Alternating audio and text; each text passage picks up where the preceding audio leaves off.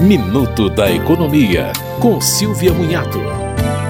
O Tribunal Superior do Trabalho decidiu que uma bancária deveria ser indenizada pela instituição financeira em que trabalhava após desenvolver transtorno depressivo severo após um assalto.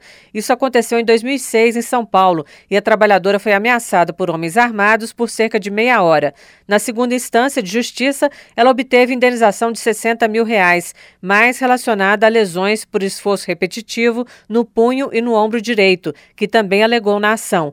Para o Tribunal Regional, o banco contava com equipamentos de segurança mínimos.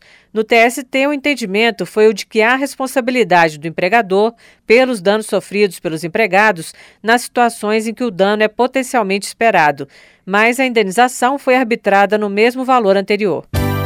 Você ouviu Minuto da Economia, com Silvia Munhato.